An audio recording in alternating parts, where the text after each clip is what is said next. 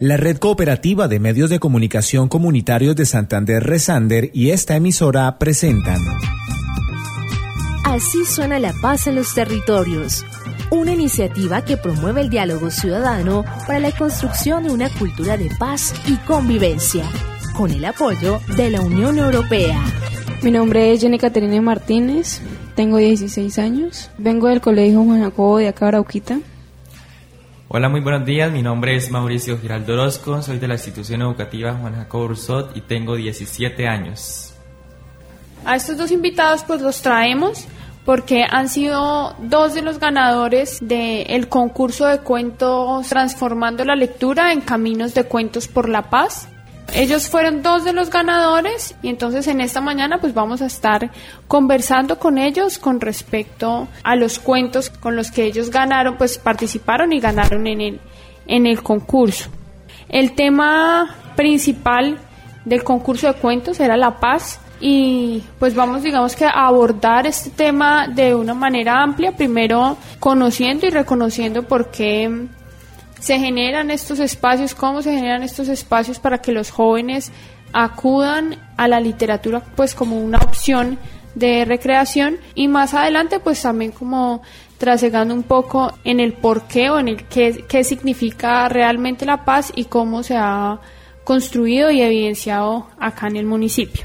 Entonces pues la primera pregunta para, para los dos, para Caterine y para Mauricio, es si ya habían escrito antes algún, algún cuento, alguna poesía, ya se habían encontrado antes con la literatura, con la creación.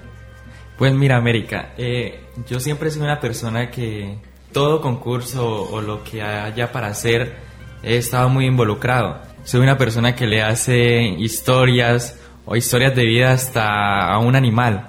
Me gusta estar conectado con la escritura, el arte como también es, ah, como escribo, también hago teatro y pues acudo a estos espacios con los cuales me lleno de aprendizaje. ¿sí? ¿Y Caterine? Pues la verdad de mí es la primera vez que concurso en un, en un espacio de cuento, de literatura, que solamente se... Me involucré solamente porque quise explorar mis ideas, quise explorar todo lo que lo que tenía en mi imaginación. Entonces, pues yo quisiera que cada uno me contara de qué se trataba su cuento. Esta historia se llama Sucesos de una tragedia. Cuenta sobre una familia muy humilde que vivía en el Alto de Samaná de Argelia, Antioquia, que vivía de la caza, de la pesca, de lo que se producía en el campo. No había una educación adecuada. La madre enseñaba a sus hijos con lo poco que sabía, sí, pero era una familia que era una familia muy feliz. Poco a poco fue creciendo, mostrando sus talentos. El mejor talento, lo que más le gustaba era la guitarra. Así disfrutaban. Uno de los hijos, porque eran 15, sufría de epilepsia. Eh, disfrutaba de su vida. La familia de verdad que gozaba de ella. Hubo un tiempo en donde empezaron a llegar los paramilitares, amenazando con matar gente. Y entonces es ahí donde llegan a esa familia y, sacan a los dos hombres que habían eh, en ese tiempo ahí. Los sacan, mientras queda la familia sufriendo, llorando, paralizada, sin saber qué iba a pasar. Los sacan al patio y empiezan a gritar. Empieza a gritar Henry, que es el hermano mayor, se queda paralizado y orándole a Dios que por favor lo, lo cuide y lo proteja. Y es ahí donde uno de ellos va con un puñal y corta a Henry por el cuello.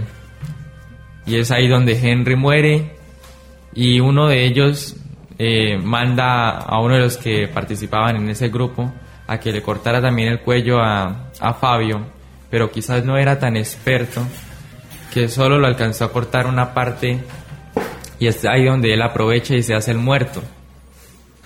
Entonces ahí es donde ese grupo se va para otros lados a seguir con sus crímenes.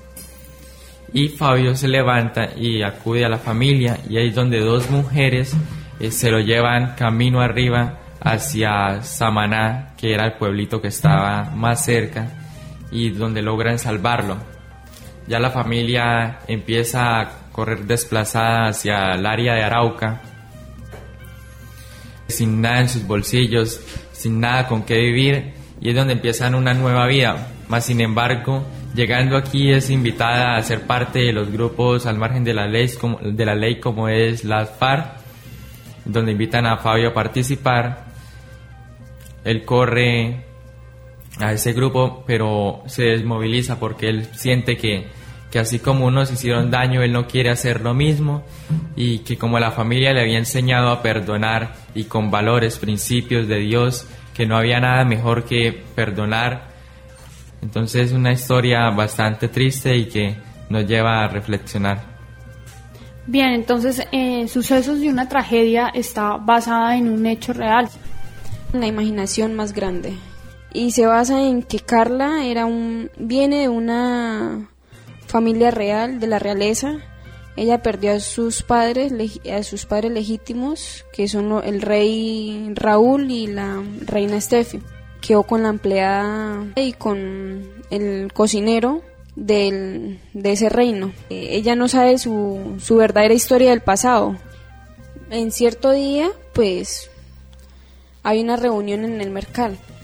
Pues, ella le, le llamó mucho la atención porque usted sabe que cuando uno se reúne con varias personas del mercado, del centro, uno piensa que es un accidente o algo, y no, y era una reunión para para dar al principio de que había una reina y que estaban buscando y que tenía ya era el tiempo de heredar el trono.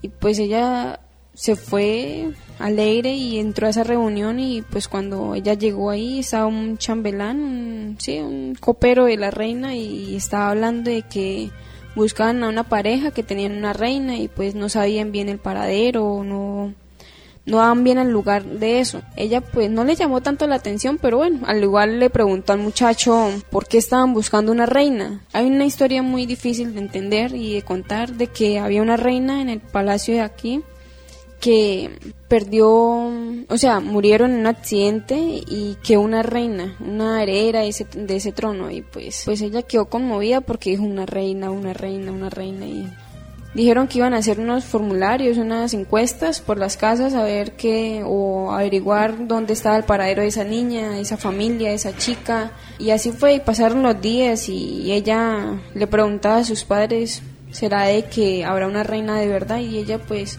Marta, la empleada, quien la crió desde pequeña, pues tal vez ella quería darle a conocer pero no podía. Entonces Sebastián le dijo, dejemos que el tiempo fluya y así fluyó el tiempo y cuando fue que llegaron ahí a la casa, el chambelán hizo la encuesta y eso, y entonces pues le dijeron la verdad delante del chambelán de que afortunadamente es Carla quien debería estar heredando el trono en este momento.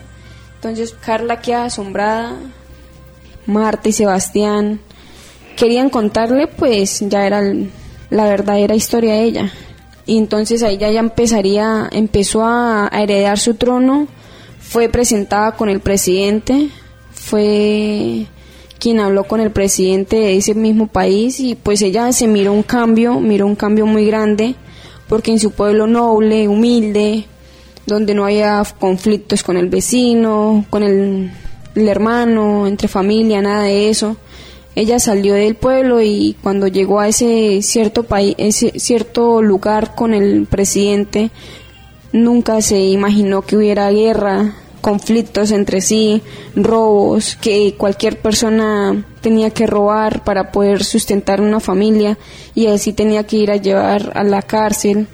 Y pues eso fue lo que ella le cambió un poco la mente y dijo, no, esto no puede estar pasando, ¿por qué? Y eso fue que llevó a que Carla exigiera mucho, ahí ya tenía que exigir mucho, puso nuevas reglas, ya con el tiempo ya fluye, fluye muy bien porque ya los jóvenes de, de, que querían estudiar y eso, pues estaban ya estudiando, había buena salud, había buena educación para tanto como para el, para el bueno, tanto como para el malo, y eso fue que llevó a que de que todo hubiera un cambio. Y ya después cuando termina, así fue que Carla fue feliz porque miró de que hubo un buen cambio. Eso es mi cuento. ¿Por qué ustedes escribieron esto con respecto a la paz? que era pues básicamente lo que querían decir, digamos que ya nos hicieron una narración más o menos de que de qué querías, de que de qué narraba su cuento, de qué decía, pero pues yo quisiera saber cuál era la intención detrás, qué era lo que querían mostrar, tú qué querías mostrar con tu cuento, eh, Mauricio. Bueno, yo quería mostrar en mi cuento una realidad, una transformación, un cambio, algo en lo que muchas personas no entienden, algo en la que muchas personas que no han vivido una crisis o no han pasado por, por la guerra, que solo la han visto por los medios, por televisión, pero que no, están, no han estado ahí y no son capaces de, de perdonar. Quiero mostrar esa historia en la que hubo tanto sufrimiento, tanto dolor, pero más sin embargo fueron capaces de encontrar ese amor interno, el amor o el perdón, lo diría yo. Entonces es, es algo muy, muy complejo, ¿no? Porque hay muchas personas que viviendo en la ciudad, que nunca han pasado por sufrimientos, son capaces de decir, no perdono o no soy capaz de perdonar a este delincuente o aquel porque hizo daño y porque una persona que, que, sufrió y pasó por el dolor sí es capaz de perdonar.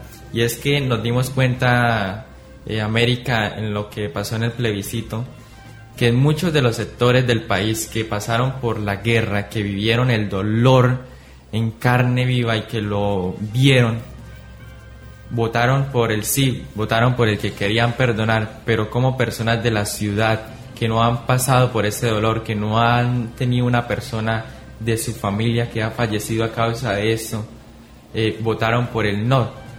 Si yo veo una oportunidad que así sea, que no haya una paz completa con que este grupo se desmovilice o que se entregue, eh, es un comienzo, ¿sí? Con que se entreguen ellos es, una, es un gran paso que se da ya vendrá lo demás, ¿no? Entonces eso es mi, mi concepto. Claro, em, el análisis que tú haces frente a, a, lo que ocurrió con el plebiscito, pues me parece que es un análisis bastante acertado, porque básicamente lo que yo he visto como, como citadina, pues como una persona que siempre ha vivido en el centro del país, pues es que los medios de comunicación han venido presentando la guerra en televisión como si fuera un espectáculo, ¿no? Y me gustó mucho como la manera en la que en la que tratas el tema del perdón y de la reconciliación, pero sin embargo, pues quisiera un poco para ilustrar a los oyentes leer un fragmento de tu cuento eh, más o menos a la mitad de la historia dice, todos siguieron luchando, sin muchas aspiraciones, pero felices en el mundo que les tocó. Ellos no se preocupaban por nada, pues nunca tuvieron un televisor para informarse de lo que realmente pasaba. Comer y dormir era lo único que importaba y pues todo parecía tan normal hasta que llegó la violencia, a la que todos temían. Se metió un grupo guerrillero a conquistar la juventud de ese lugar, a llamarlos a la guerra, aunque esto no duró mucho porque empezaron a llegar amenazas de las Autodefensas Unidas de Colombia quienes amenazaban con matarlos a todos, incluyendo jóvenes, niños y mujeres embarazadas, a quienes acusaban de pertenecer a la guerrilla. Se escuchó una masacre muy cerca, donde no dejaron vengadores porque acabaron con familias completas sin importar si era gente inocente y que ni siquiera sabían de política. Todas las familias se preocupaban por sus vidas sin saber qué camino coger, sin dinero para la comida, sin ropa y sin saber a, dónde llegar. Todo se convirtió en angustia y miedo. Cuatro de sus hijos se mudaron a otro lugar a buscar trabajo para obtener dinero y así encontrar una vida mejor. Esto no fue posible sin tragedia. Al anochecer, los perros empezaron a ladrar y esta familia empezó a llorar, pues su madre Rosalina presintió algo terrible. Fueron los paramilitares buscando a todos los hombres y jóvenes. Allí encontraron al más indefenso de la casa, Henry, el que sufría de epilepsia, el que quedaba inmóvil, el que se sentía mal. La herencia de Fabiola, gracias a Dios, los otros ya se habían ido. Bueno, pues eh, yo quisiera preguntarte en este momento, ¿tú cómo, cómo conoces esta historia? Porque digamos que acá hay unos elementos que suceden en la realidad y es que pues llega una guerrilla, eh, después llegan unos paramilitares, hay una, una serie de amenazas. Pues quisiera saber cómo, cómo reconoces o cómo conoces toda esa historia para plasmarla en, en lo que escribes. Bueno, eh, he tenido una familia que, que ha pasado por momentos bastante difíciles y que han vivido una realidad eh, bastante desagradable en un pasado. Pues ahí es donde van como contando esa historia y en el transcurso del tiempo te vas enterando de ello. Y ahí es donde quieres como, como ir más al fondo y empiezas a preguntar a los familiares qué piensa de eso o cómo se vivió, cómo se sintieron y es donde pues la familia de uno empieza a contar eso. Entonces es algo muy real. Es así que conozco esta historia a través de del sufrimiento de otros de las ganas de contar eso que tienen en el fondo de su corazón. A eh, leer un fragmento del cuento de Caterini, eh, así como lo hicimos con el de Mauricio, que es casi al final de, de la narración y dice lo siguiente. Una vez llegaron al castillo, el chambelán la llevó ante el presidente pasando días y horas visitando lugares asignados a la princesa. Carla se dio cuenta de que el presidente no era tan bueno con la gente de ese país. Viendo tal desigualdad y un orden terrible, sintió un vacío muy grande que la llevó a tomar decisiones demasiado grandes. Analizando muy bien el trabajo del presidente, emitió un decreto el día de su posición como heredera del trono, modificando cosas y dando nuevas reglas y leyes a todas las naciones del reino, responsabilizando a los presidentes de entregarles cuentas a la reina. Estas leyes trajeron tranquilidad a los pobladores de la nación del reino de Fites. Todo surgía muy bien, transcurriendo los años agradables para la educación de los jóvenes de los países. La salud de los habitantes era súper buena y los trabajos surgían mutuamente. Bueno, pues yo quiero resaltar eh, con respecto a este fragmento, pues que ella mencionaba algunos elementos que son eh, la educación, y la salud como una parte, digamos, importante y como la que de alguna manera determina el desenlace del cuento. Y es que a partir de que la, la nueva reina emite un decreto, mejora la salud, la educación y eso pues de alguna manera lleva a la paz. Cómo esas condiciones aportan para una calidad de vida y una proyección de paz en el país. Eso es lo que quiero dar a entender, de que no nos dejen atrás a nosotros, porque entonces si seguimos así vamos a perder a la, a la humanidad de, de, los jóvenes, porque ahí vienen los jóvenes, si no estamos ahí en la, en la educación, nos pierden. Yo quisiera de alguna manera preguntarles a ustedes si creen que, que el desarme de la guerrilla de las FARC puede llevar a la paz en el territorio, a la reconciliación. Pienso que detrás de todo lo malo hay un mal gobierno. Pienso que estos grupos, al margen de la ley, se han formado debido a las injusticias de los malos gobiernos, de el valor tan mínimo que le dan a la gente de la clase social más baja. Y es ahí donde se arman las rebeliones, ¿no? Bueno, bien, pues muchas gracias por haber venido. Yo creo que acá pues ya podemos acabar el programa y cerrando un poco con la pregunta de por qué creen que es importante que los jóvenes dialoguemos eh, de paz en este escenario. Bueno, yo pienso que es importante porque, pues como lo decía, la paz empieza desde nosotros y si empezamos a mostrar nuestros valores y, y enseñando a la gente a respetar, a amar, a querer, vamos a transformar una sociedad y a llenar un país de mucho mucho amor y alegría y, esperanzas a futuro. Mauricio, como tú dices, eso debe empezar por nosotros, porque si fuéramos lo contrario, de verdad estaríamos metidos allá donde se encuentran los guerrilleros, la FAR y eso, entonces se perdería el, mundo en los jóvenes. Muchas gracias por venir eh, en esta mañana y pues así acaba nuestro primer programa de la segunda franja en el marco del proyecto Así suena la paz en los territorios. La Red Cooperativa de Medios de Comunicación Comunitarios de Santander Resander y esta emisora presentaron